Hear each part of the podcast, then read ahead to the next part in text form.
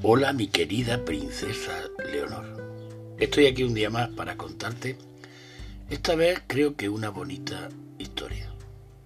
Me contaron que un hombre eh, se enfadó mucho con su hija cuando, cuando la descubrió eh, envolviendo una cajita pequeña, envolviéndola con papel de regalo, pero gastaba mucho papel de regalo. Y la verdad es que, bueno, pues la familia no, no tenía muchos recursos económicos. Así que se enfadó mucho con ella y le dijo, ¿por qué gastas tanto papel? Hay que gastar bastante menos papel, no tenemos dinero. Eso no quita que a la mañana siguiente, que era el día de, Navidad, el padre se encontrara debajo del árbol una cajita envuelta en papel de regalo. La abrió y, y cuál fue cuál fue la sorpresa cuando al abrirla vio que estaba vacía. El enfado fue mucho mayor.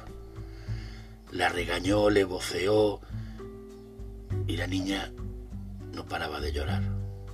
El padre le decía, ¿no te das cuenta que cuando alguien regala algo, cuando alguien regala una caja debe de tener algo dentro? Y la niña lo miró con los ojos llenos de lágrimas y le dijo, claro que sí, papá. Yo la llené anoche la llené de besos para ti. El padre al oír esto se sintió morir. La abrazó y le pidió que la perdonara.